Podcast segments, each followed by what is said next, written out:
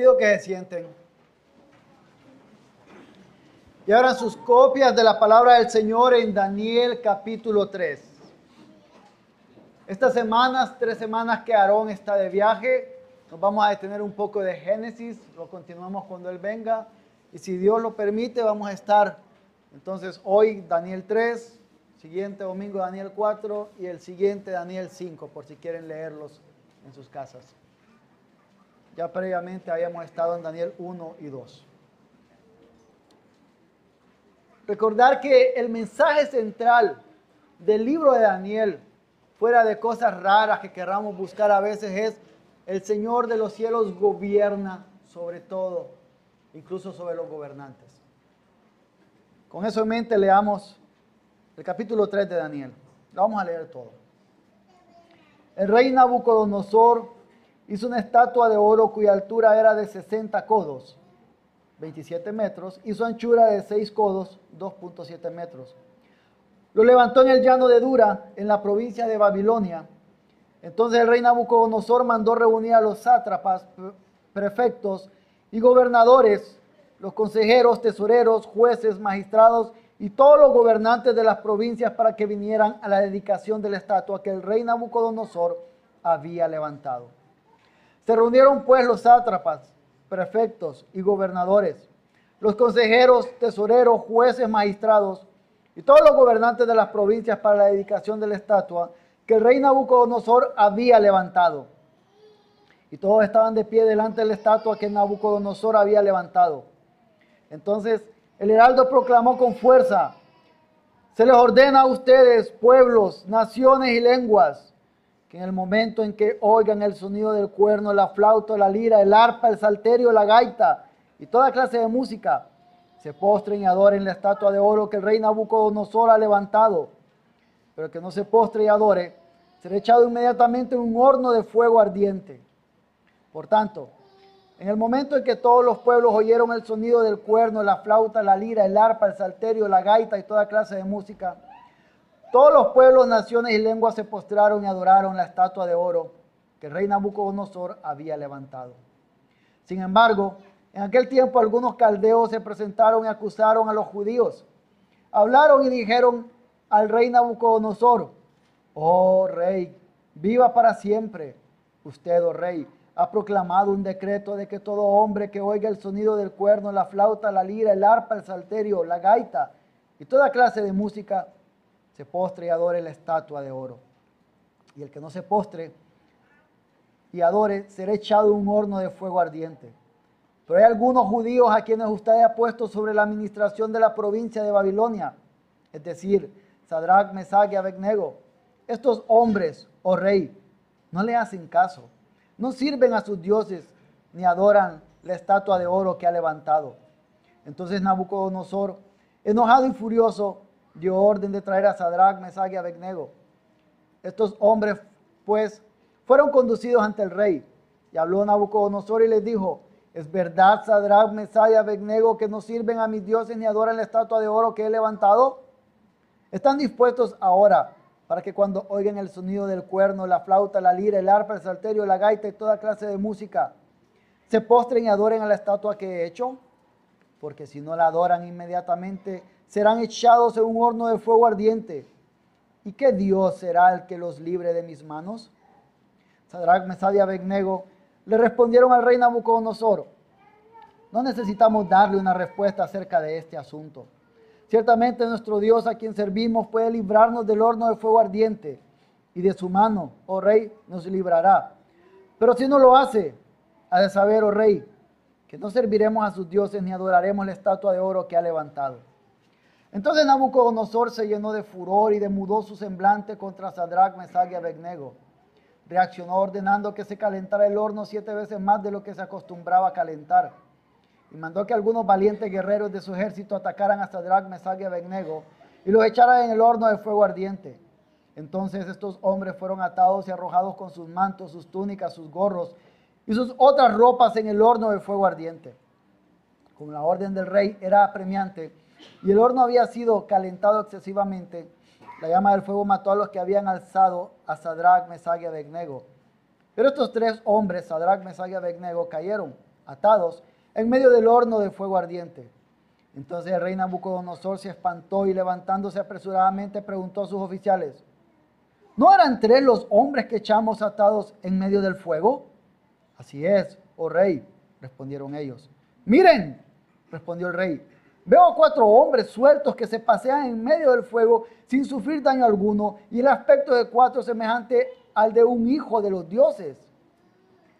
Entonces Nabucodonosor se acercó a la puerta del horno de fuego ardiente y dijo, Sadrach, Mesach y Abednego, siervos del Dios Altísimo, salgan y vengan acá. Entonces Sadrach, Mesach y Abednego salieron de en medio del fuego. Y los sátrapas, los prefectos, los gobernadores y los altos oficiales del rey se reunieron para ver a estos hombres, como el fuego no había tenido efecto alguno sobre sus cuerpos, ni el cabello de sus cabezas se había chamuscado, ni sus mantos habían sufrido daño alguno, ni algún olor del fuego había quedado en ellos.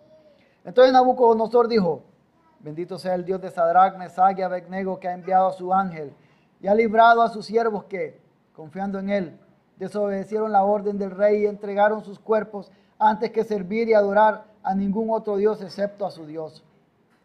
Por tanto, proclamo un decreto de que todo pueblo, nación o lengua que diga blasfemia contra el Dios de Sadrach, Mesach y Abednego sea descuartizado y sus casas reducidas a escombros, ya que no hay otro Dios que pueda librar de esta manera.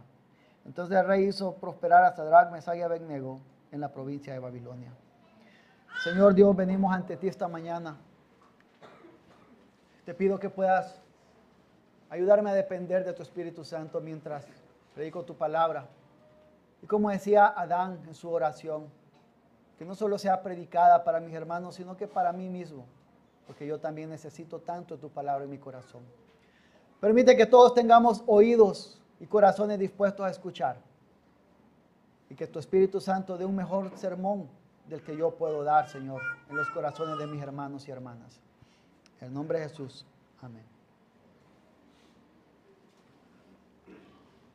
Hace algunos días, meses, había un foro de televisión y habían unos ah, diputados conversando, gritándose, discutiendo.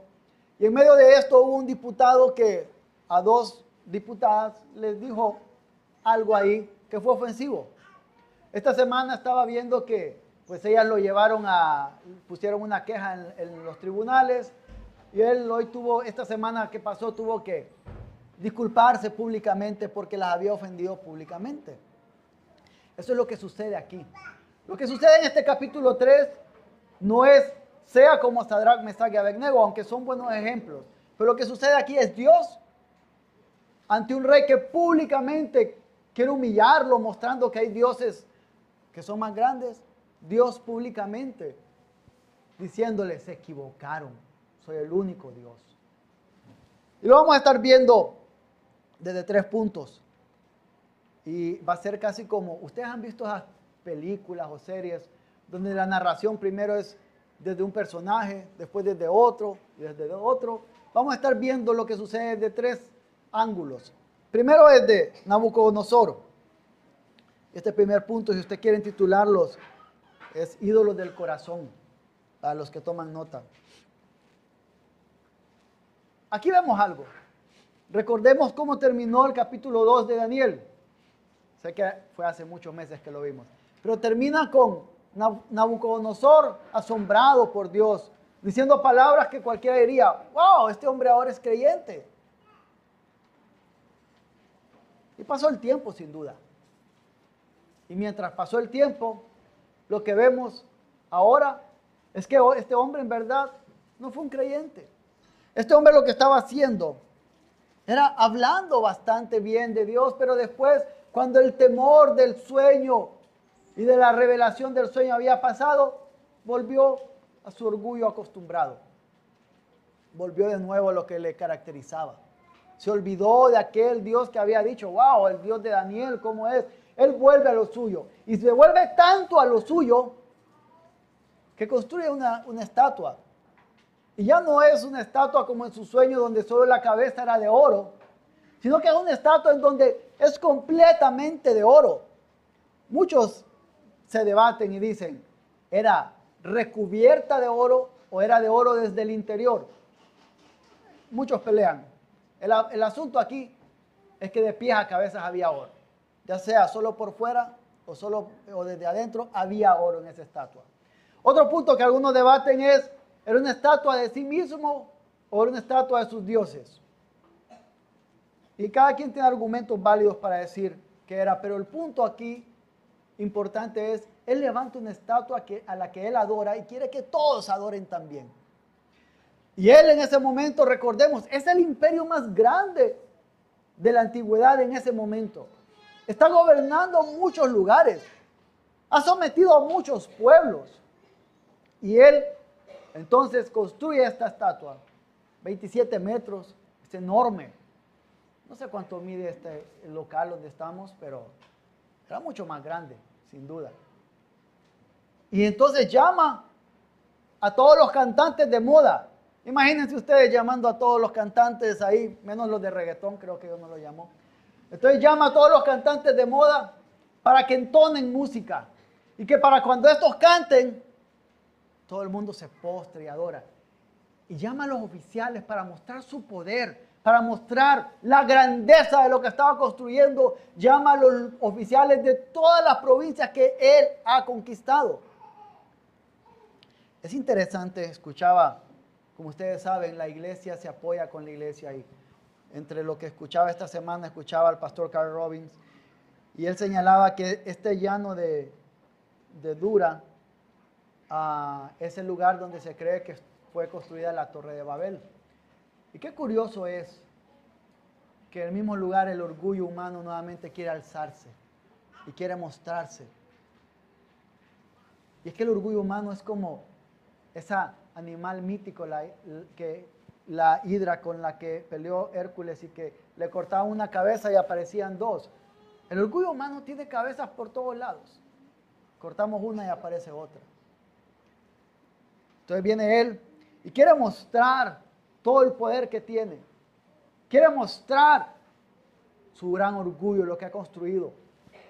Y llama a todos. Pero dentro de ahí le dan la noticia, rey, hay unos que trajiste, imagínense el orgullo, cómo está golpeado. Si lo que él quería mostrar era orgullo, imagínense su orgullo golpeado cuando le dicen, los que pusiste a gobernar Babilonia, esos no se están postrando ante tu estatua.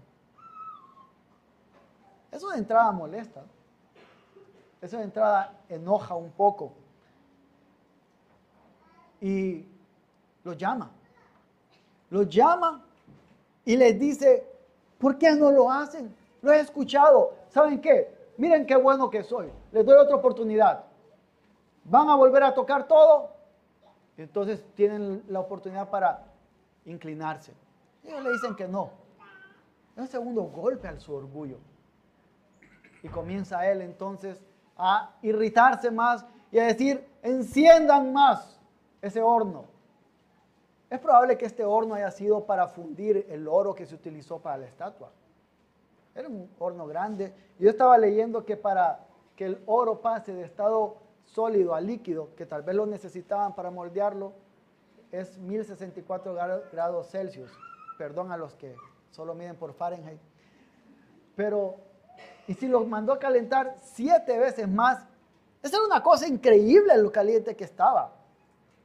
Algunos de ustedes aquí, por sus trabajos, han estado o están donde hay hornos y saben lo caliente que puede ser. Y estaba tan caliente eso que a los que los arrojaron al horno los quemó. Esa es una cuestión terrible. Era el orgullo de él golpeado porque no adoraban sus dioses. Y él comienza entonces a tirarlos ahí. Imagino que se paró una plataforma y de pronto, ¡boom!, el golpe. ¿Cuántos tiramos? ¿Tres o cuatro? Y porque hay uno ahí que se mira como un hijo de dioses.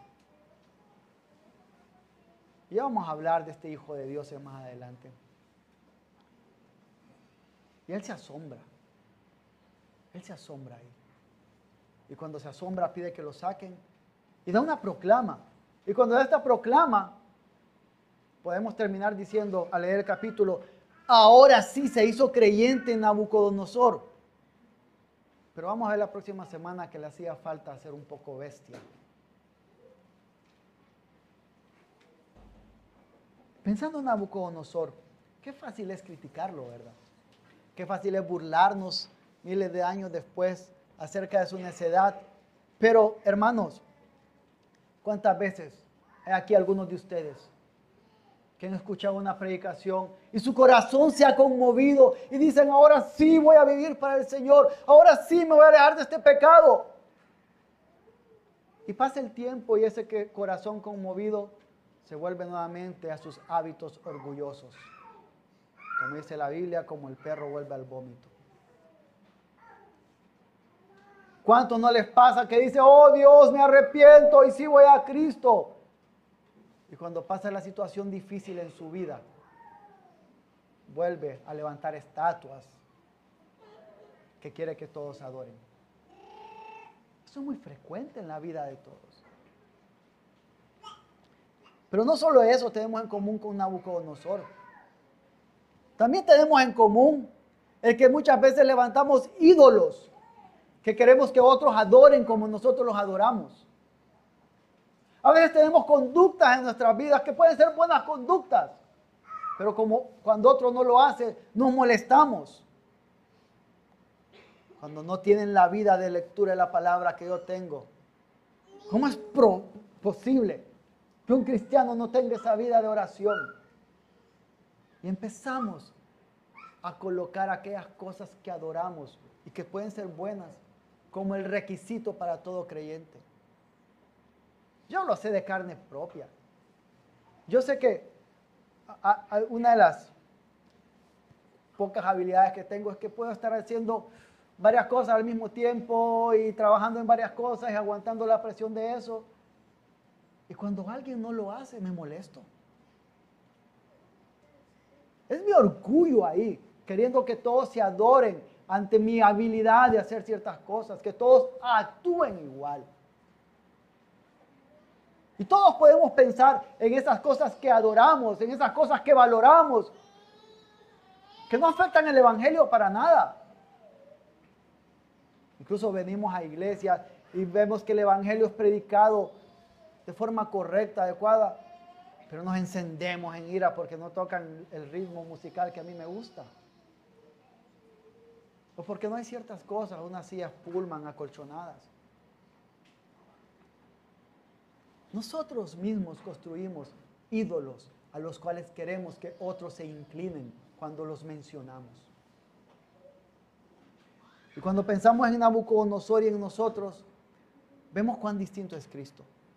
Oh, Cristo siendo Dios, tomó esta carne humana. No estuvo ahí arriba Él diciendo a todos, ¡eh, acá estoy, humanos inservibles!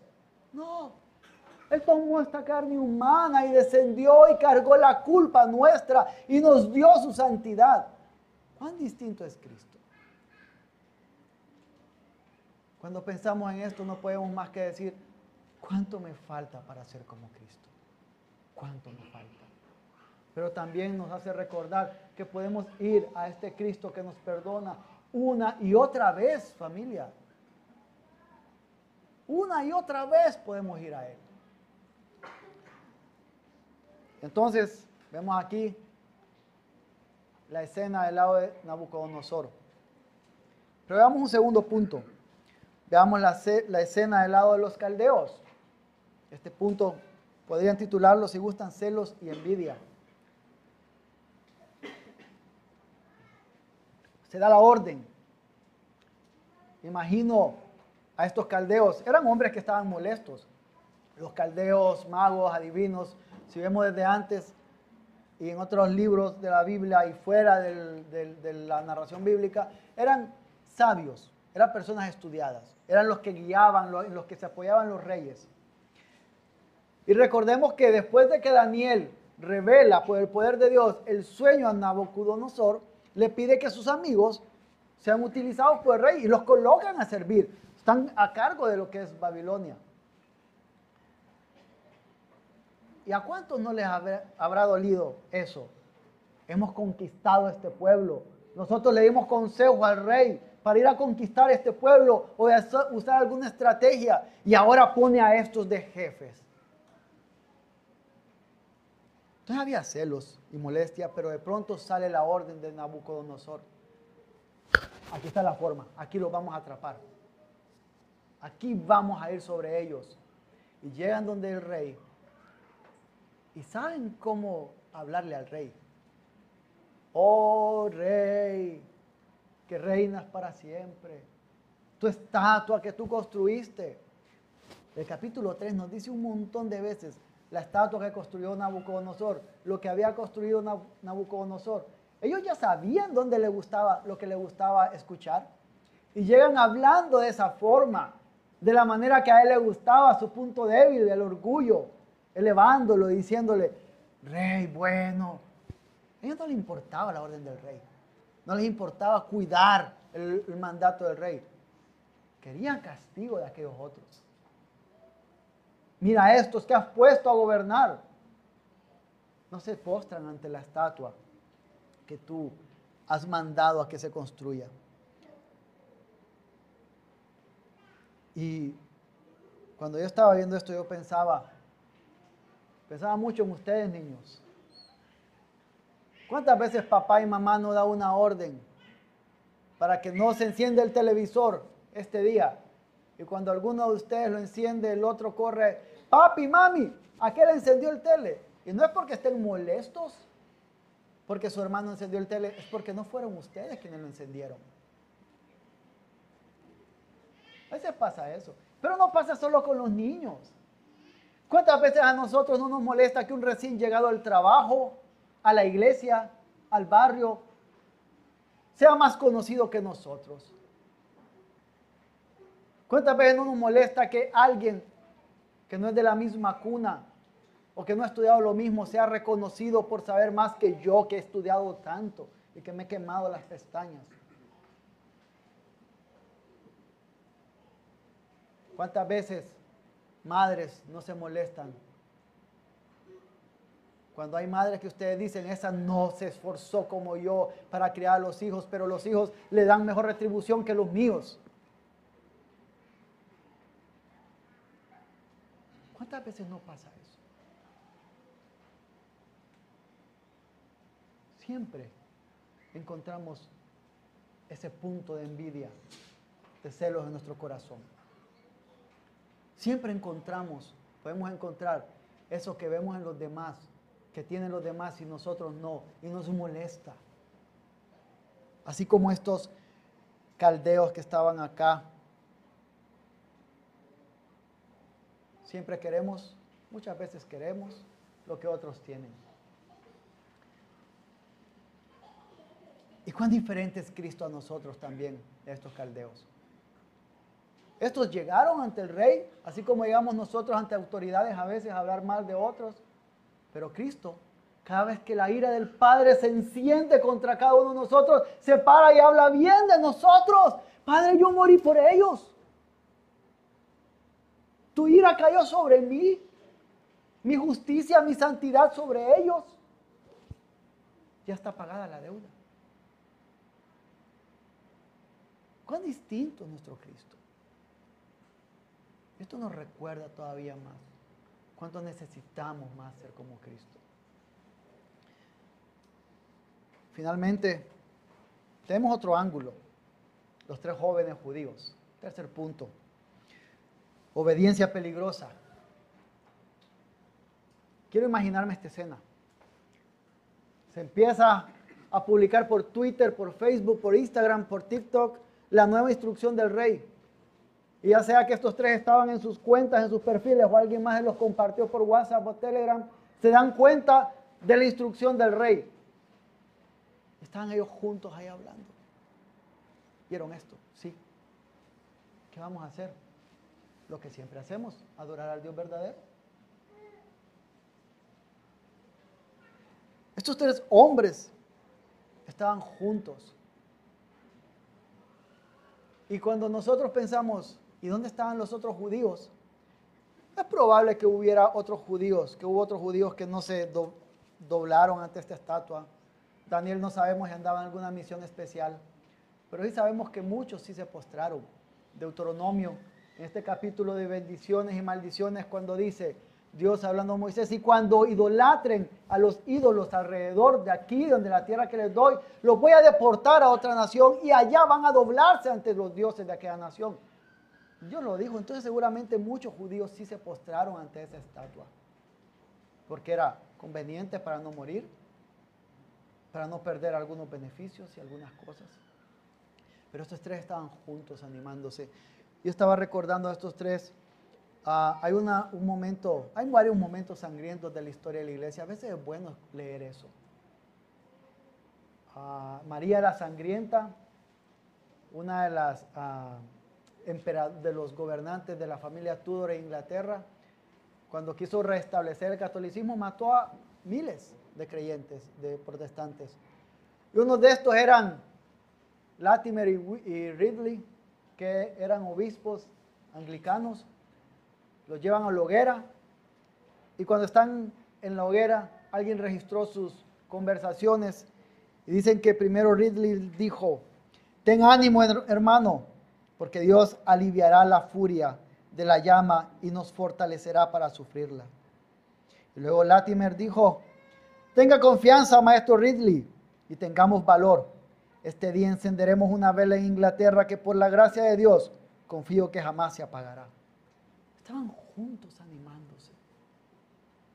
Estos tres hombres, Sadrach, Mesach, Abednego, seguramente estaban juntos también apoyándose. Lo necesitaban. Por eso la iglesia, por eso el pueblo de Dios siempre es un conjunto. Nunca es un llanero solitario. Si usted cree que puede ser un cristiano llanero solitario, va a sufrir, va a sufrir.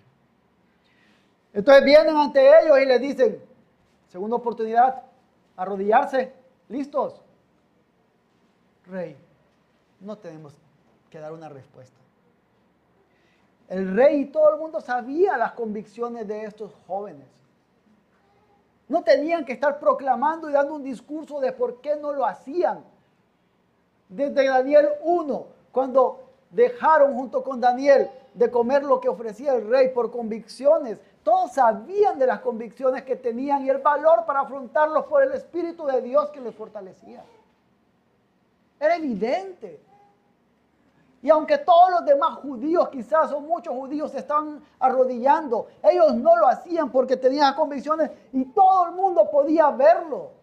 No ocupamos darle una respuesta. No ocupamos darle una respuesta. ¿Sabe cuál es la respuesta? ¿Por qué nos pregunta? Luego le dicen, cuando este pedazo de, polvo con patas le dice que Dios te va a librar de mis manos, ellos dicen, Dios nos va a librar. Y si no nos libra, sigue siendo Dios. Si no nos libra, vamos a seguir arrodillándonos solamente ante Él. Iglesia, a veces se nos ha vendido la falsa idea de que andando con el Señor es camino color de rosa. Aquí hay sufrimiento. Yo puedo señalar aquí cada uno y podemos saber sufrimiento que hay.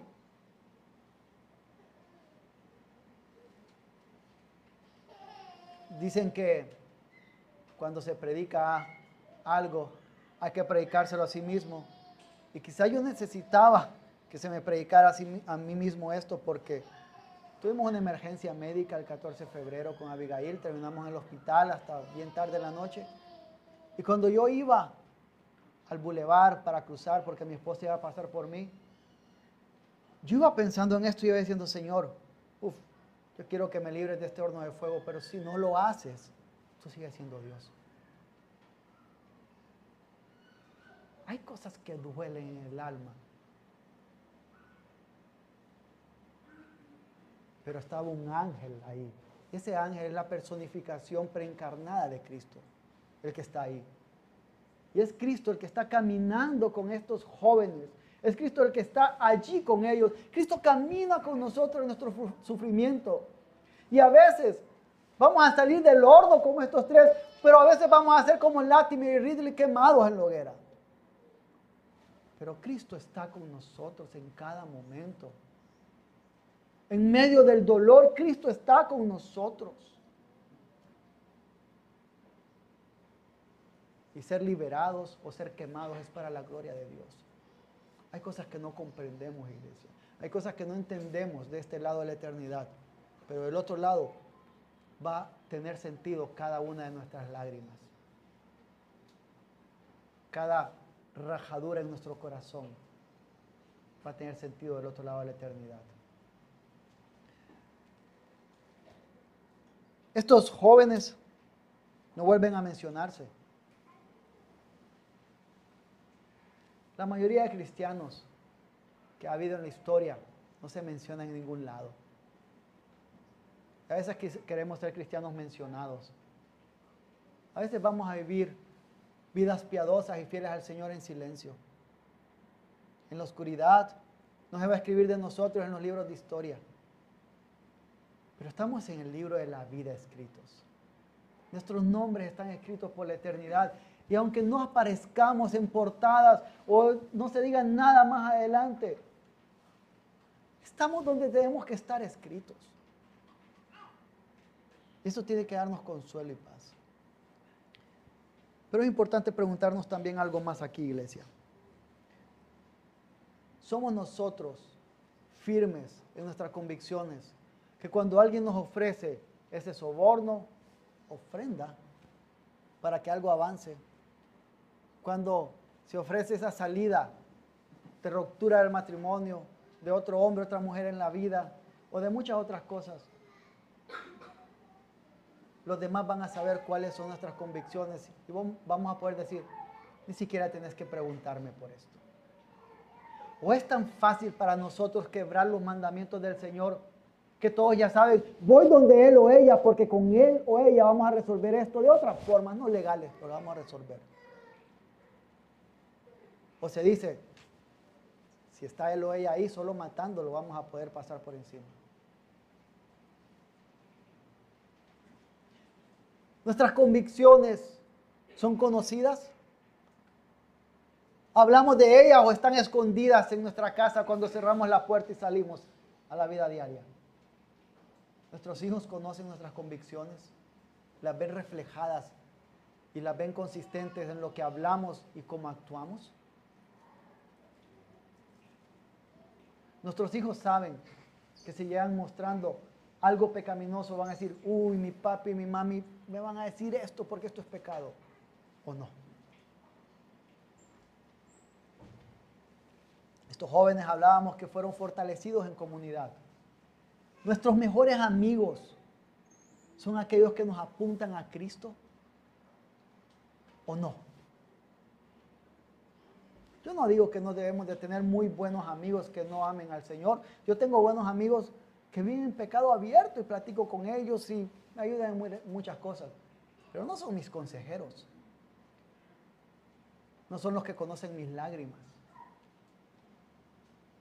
Tenemos amigos que nos hacen ver al Señor y nos dicen, ánimo. O que vienen a nosotros y dicen, animame, necesito llorar. ¿Hay eso en nuestra vida? Pero recordemos que podemos tener el mejor amigo que hay. Cristo dijo, hey, son mis amigos. Cada uno de nosotros aquí podemos saber eso. ¿Y por qué esto es importante? Esa disculpa pública que ese diputado hizo, yo no sé cuántos de ustedes la vieron. Yo me la encontré por casualidad. Pero un día el Señor Jesús regresará a mostrar públicamente quién es Él, cómo Él gobierna sobre todo. Y todo ojo lo verá. Quiero que vayan conmigo a Apocalipsis 1.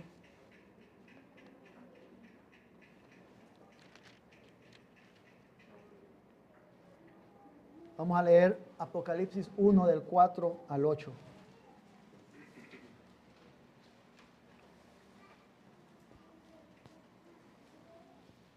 Juan, a las siete iglesias que están en Asia, gracia y paz a ustedes de parte de aquel que es y que era y que ha de venir, y de parte de los siete espíritus que están delante de su trono, y de parte de Jesucristo, el testigo fiel, el primogénito de los muertos, el soberano de los reyes de la tierra al que nos ama y nos libertó de nuestros pecados con su sangre, e hizo de nosotros un reino, sacerdotes para Dios, su Padre. A él sea la gloria y el dominio por los siglos de los siglos. Amén. Él viene con las nubes y todo ojo lo verá, aún los que los traspasaron, y todas las tribus de la tierra harán lamentación por él. Sí, amén. Yo soy el alfa y el omega, dice el Señor Dios, el que es y que era y que ha de venir, el Todopoderoso. Un día ese Cristo públicamente, a aquellos que lo blasfeman, le mostrará quién es. Y cuando eso suceda, y si no sucede mientras estamos vivos, podemos, nosotros nos vamos a gozar como creyentes. Leer esto nos debe dar gozo y esperanza. Pero si usted no es creyente, pensar en esto que acabamos de leer, que Cristo viene, implica que su resultado va a ser echado a un horno de fuego que arde más que ese que tenía Nabucodonosor y que nunca se apaga, que es la ira del Dios Santo. Si usted no es creyente, tiene que venir a Cristo pero no como Nabucodonosor. Hoy me siento mal por esto. Y pasa el tiempo y me olvido de mi pecado y de mi necesidad de Cristo. Venga una y otra vez a Cristo. Y si, si usted es creyente, venga una y otra vez a Cristo para recordar de lo que ha sido librado por pura gracia. Oremos. Señor Dios,